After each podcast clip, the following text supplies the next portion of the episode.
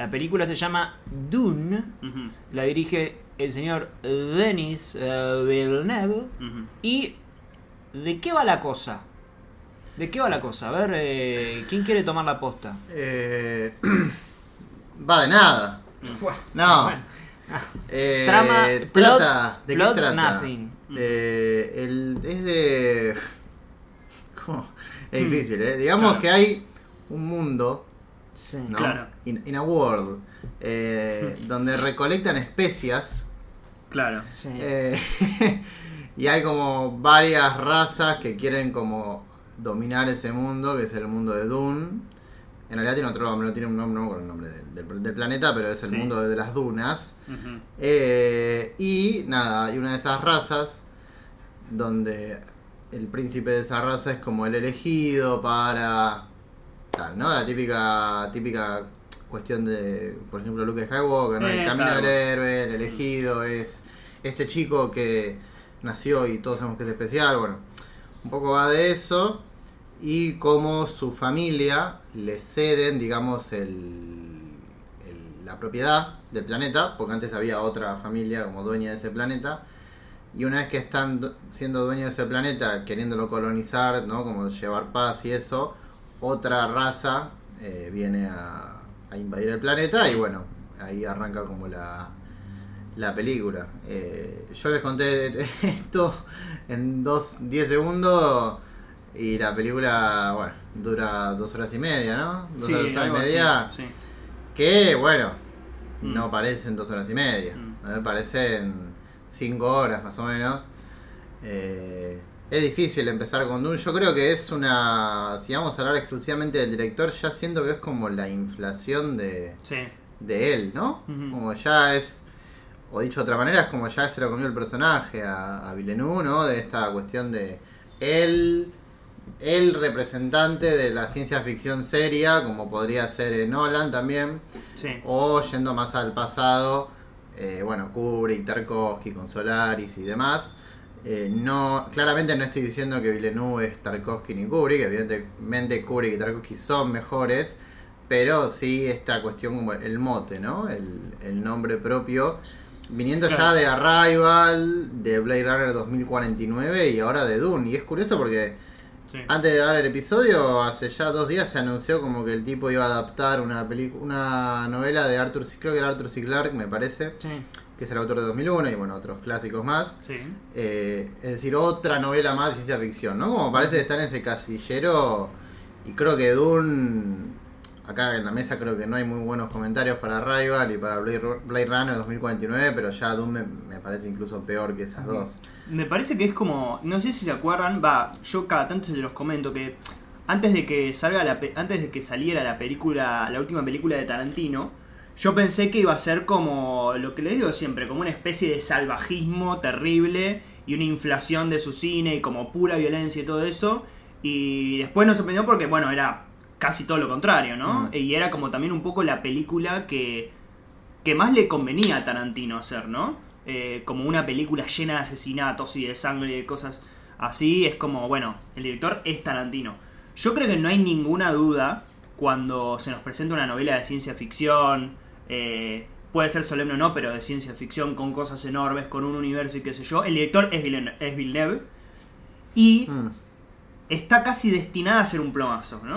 Eh, como una, como ya uno no, no, no hay como, no hay como sorpresa, ¿no? Como cuando haga esa película donde sea tipo del espacio, pero que sea como una, como una revisión o como una relectura o incluso con algún chiste, con algo que salga del- de, su, de su universo eh, de ciencia ficción habitual, ahí va a ser una sorpresa. Yo creo que esto, eh, en mi caso, no fue una sorpresa para nada. eh, lo de- No, no, sí. y una cosa que te quería agregar es que ya es como una película o es un director que viene con la fotografía, ¿no? Como que es una película Sí. casi conjunta, así como Blade Runner y qué sé yo.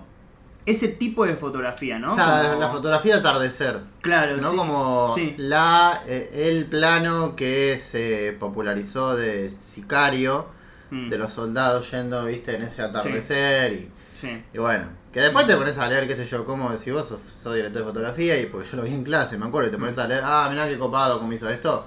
Pero bueno, es como una cuestión Nadie, estética. discuta, nadie lo discute Nadie, técnicamente. está, nadie está diciendo, che, mirá, esta fotografía. y lo mira mal. Claro, ¿no? claro. Eh, sí, sí, e- eso y la, la música. Yo creo que viene ya Mm. con dos cosas, Villeneuve, Sí. Villeneuve, perdón, que son la música y la fotografía. Eh, y obviamente la, la solemnidad. Mm. Pero todo creo que es como una orquesta, ¿no? De la solemnidad. O sea, Mm. todo va aparejado, no es que la fotografía... O sea, la fotografía ya es solemne. Mm. Y la música es solemne, ¿no? Y la manera en que una nave, o sea, en que todo... eh, todo aterrizaje tiene que ser espectacular. Sí. Eh, que eso lo podemos hablar, ¿no? Digo, en la película hay 40 aterrizajes más o menos y están todos filmados de la misma manera. eh, pero no solo eso, sino que el problema es que a todos se les da la misma importancia. Tal cual. Entonces, si vos tenés una película donde hay 40 aterrizajes que están filmados con la misma importancia, entonces ninguno es importante. Eh, siempre hablamos, ¿no? Esto, la repetición del recurso o de las formas hace que, que- que poco a poco se vaya desgastando. Y la película es eso, es como una colección de, digamos, como cosas que se van desgastando, ¿no? Y incluso dentro de la propia estructura podemos hablar, ¿no? De cómo esto de los sueños que tiene Paul, Paul que Sí. es el boludo de Chalamet, perdón. Eh, Paul Atreides eh, tiene esos sueños, ¿no? Como esa mm, visiones, sueños, pesadillas, donde la ve a, a Zendaya, que no me acuerdo cómo es el nombre del personaje, Sí. Ujú. eh, y se va repitiendo a lo largo de la película, y siempre son lo mismo, ¿no? Siempre Sí. es como un flashback de ella, como una silueta, el polvo que se mueve, o sea, Sí, la arena que se levanta y, y nada más. Tiene como un aire medio de fashion film, videoclip, ¿no? La película para mí. Sí, ¿no? Y- Sí. Una cosa que me parece de la película, no sé si están de acuerdo, es que parece, ¿saben qué? Como toda una película de setup. No, sí, ¿Vieron? eso Como es como una película donde constantemente se está presentando, presentando cosas, Eh. ¿no? Eh, digo, amén de esta cuestión de que va a haber una secuela y todos los reclamos, bla, bla, bla, bueno, tema aparte. Toda la película es yo soy tal y vengo a conquistar el mundo y tengo esta forma de hacer las cosas. Y encima, viste, cada epíteto es demasiado largo, tipo yo soy el hijo de no sé quién y de la verga y de vengo del planeta Concha y así todo. Es como insoportable. Toda la película es como un... Bueno, todo un primer acto, ¿no? Eso es como... Ahora, qué poco, eh, qué mal, a ver, obviamente acá hay una responsabilidad del director, pero qué mal que se traducen por lo general siempre las películas de ciencia ficción o fantasía épicas mm, eh, que duran bastante, ¿no? Al Sí. cine, ¿no? Porque pareciera que la única, la única, co- o sea, es como que los directores copian esa estructura, ¿no? De, de muchos personajes y presentar como Sí. que todo es una presentación, una presentación. Que quizás en un libro de, qué sé yo, de 600 páginas, porque por lo general las, las épicas largas, ¿no? De fantasía, esos son libros largos. mm. Es otro medio, eh, Sí, sí, es como otra cosa, ¿no? Uno con la lectura se va enriqueciendo, te presentan un mundo. En el cine se traslada muy mal, eh, incluso pensándolo ahora, quizás por eso Game of Thrones funcionó hasta donde funcionó, porque después se fue a la mierda, en formato de serie, porque en cine es, es imposible, ¿no? Sí, sí. O es imposible o todavía no se encontró una manera indicada de poder adaptar eso. Puede ser El Señor de los Anillos, ¿no? Que es la más clásica. Aún así son películas que duran 40.000 horas, ¿no? Sí, es sí, que no, ninguna puede encontrar, ¿no? Como ese punto de traslación de una novela de este estilo a, a la película. Eh, más teniendo en cuenta que justo la novela de Dune, además de ser la, la novela de ciencia ficción más vendida de la historia, tiene como nueve partes, es como una cosa extremadamente larga, ¿no? Sí. No lo digo en detrimento de la novela, pero sí como que es difícil como adaptar eso. Y acá es un prólogo enorme. Digo, bajo mi, mi experiencia viendo la película, yo la vi en casa, no la vi en cine. Eh, no, a ver, no es que estaba mirando el celular como che, gana de morirme. Porque bueno, yo por lo general con las películas que son muy largas digo, bueno, voy a tratar de hacer el esfuerzo de concentrarme, porque si no se me va a hacer más eterno todavía, ¿no? Y de repente yo estaba viendo la película, viendo la película, se seguían presentando cosas, se seguían presentando cosas, de repente agarro el celular así digo, faltan 20 minutos. Claro. Y cuando veo faltan minutos digo, ¿y qué va a pasar ahora? Están acá hablando, todavía siguen hablando, Sí, sí, sí. presentando cosas. Eh, 10 minutos con una, un duelo, termina la película. En lo que probablemente sea uno de los clímax más flojos Sí, sí. de- de- de- del año, de la década, Sí, ¿no? de, los últimos 20 años, ¿no?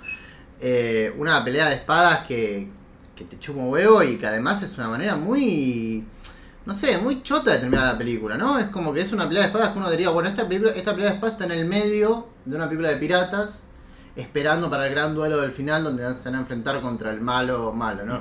O sea, uno piensa en esa escena de esa manera. Claro. Acá termina, acá termina en ese momento y lo más indignante de todo, y ya te doy la palabra, eh, Citri, que es que la última, el último diálogo de la película sea esto recién comienza. Sí, sí. Eso ya es la autoconciencia de me estás cagando. Sí, sí, sí, obvio, obvio. La, la, la- el remate, o sea, como el último clavo en el ataúd de toda esta cosa fue una presentación, ¿no? Un prólogo. Sí, sí. Eh, Casi que nos da la razón ese diálogo, claro, ¿no? Como, eh, como por ejemplo, en la, en la primera película de Star Wars había toda una presentación y qué sé yo, pero después, bueno, había una cuestión de el camino de héroe del personaje que tenía que luchar y después tenía un duelo y dejaba dejaba un maestro atrás, bla, bla, bla.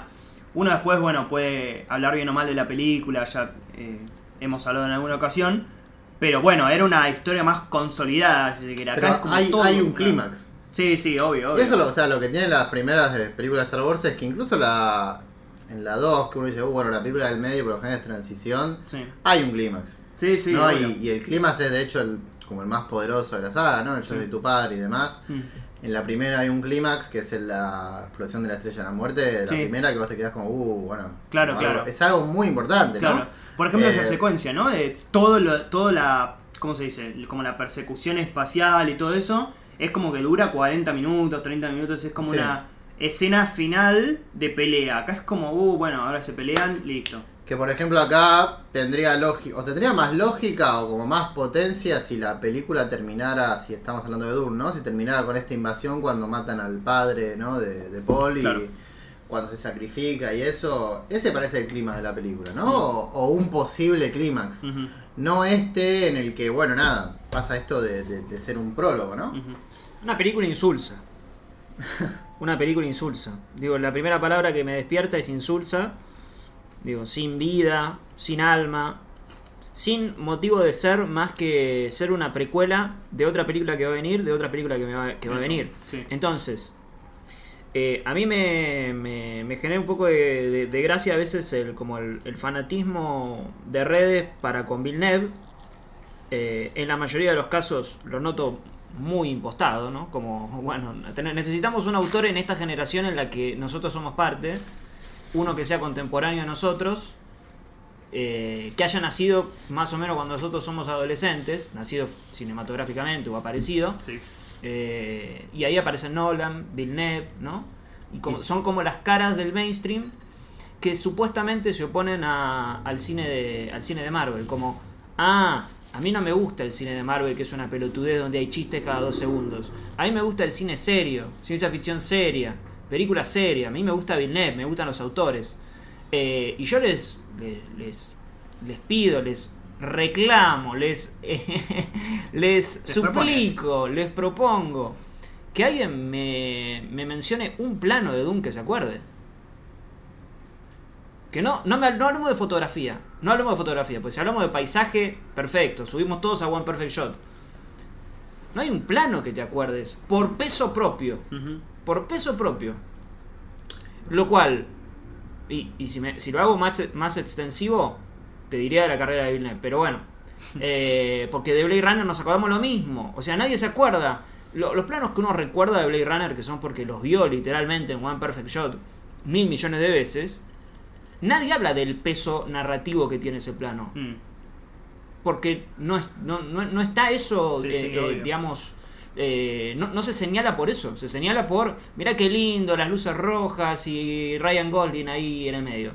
Eh, sí, está lindo, sí, Claro. perfecto, pero no, pero ¿cuál es el peso que tiene ese plano dentro de la película? Digo, a- su función narrativa estamos hablando. Ujú.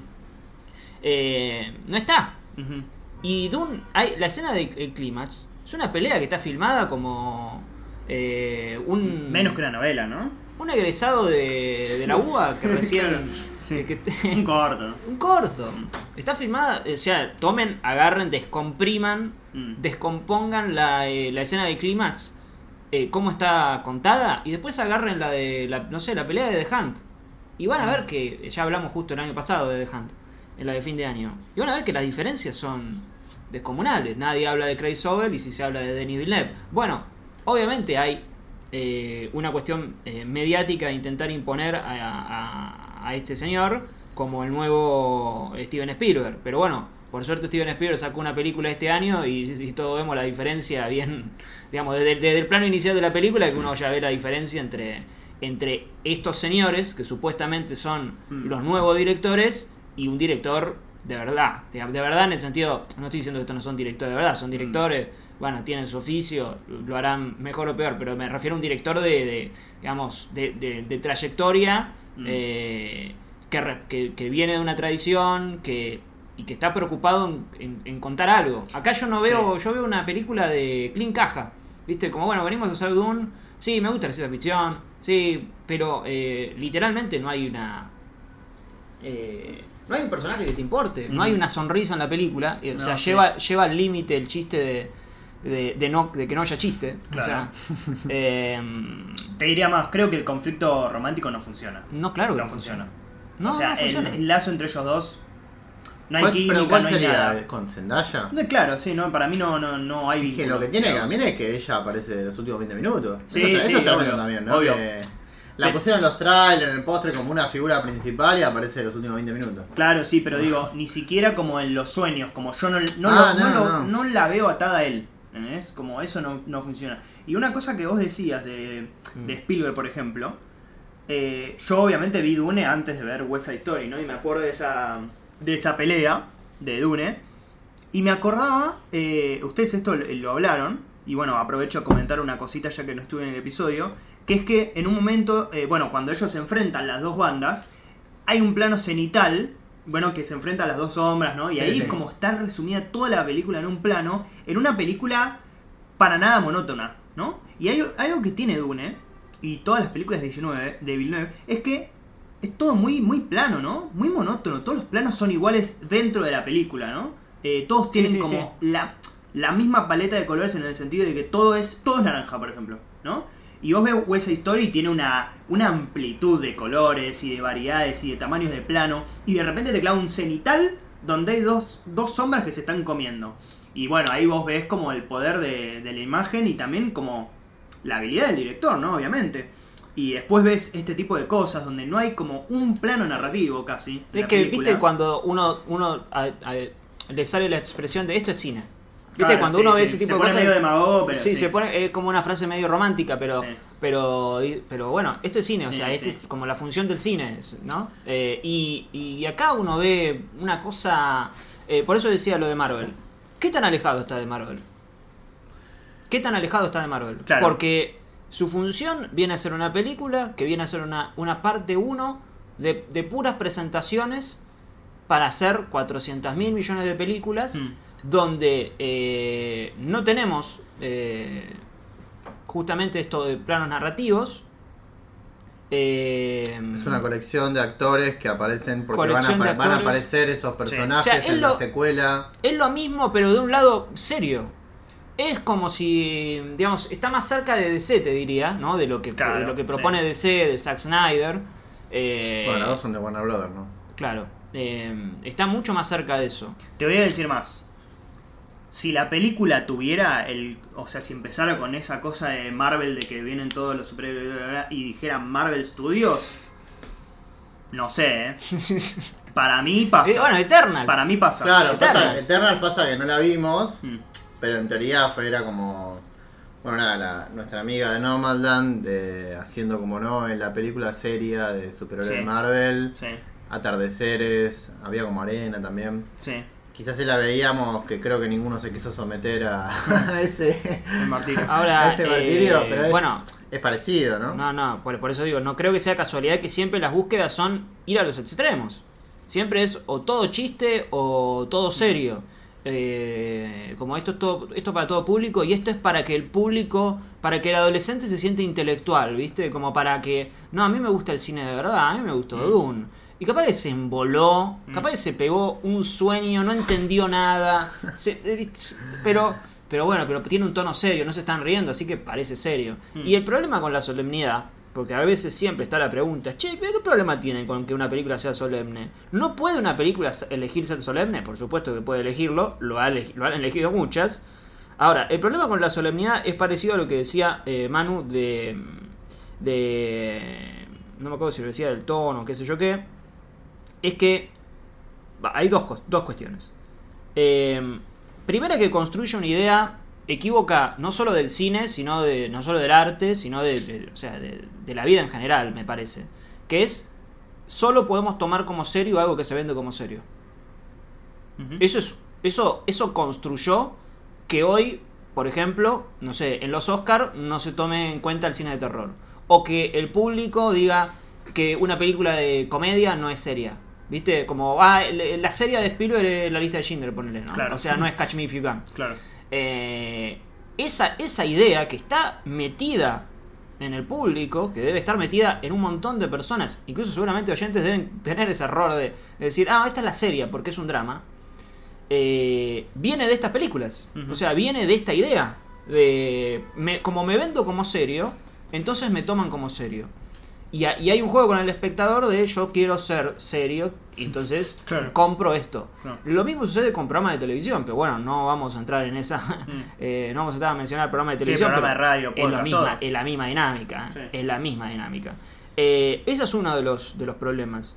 Y el segundo de los problemas es que si absolutamente todo, si absolutamente todo tiene el mismo matiz, yo no sé cuál es la, cuál- yo no sé cuál es la escena importante. ¿eh? Claro.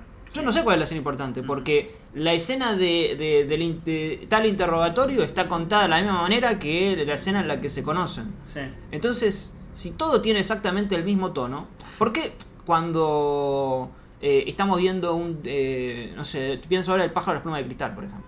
Pájaro de las plumas de cristal que tiene escenas de como de, mm, de, de interrogatorio justamente que son como graciosas Mm. y después tenés las escenas de, las escenas de suspenso. Claro. Entonces uno rápidamente puede identificar, ah, ah, ok, ok, acá esto es una escena de suspenso, ¿no? Y, y- y- y se mete en el clima. Acá no, acá no, porque siempre es el mismo tono. Sí. Siempre es el mismo tono.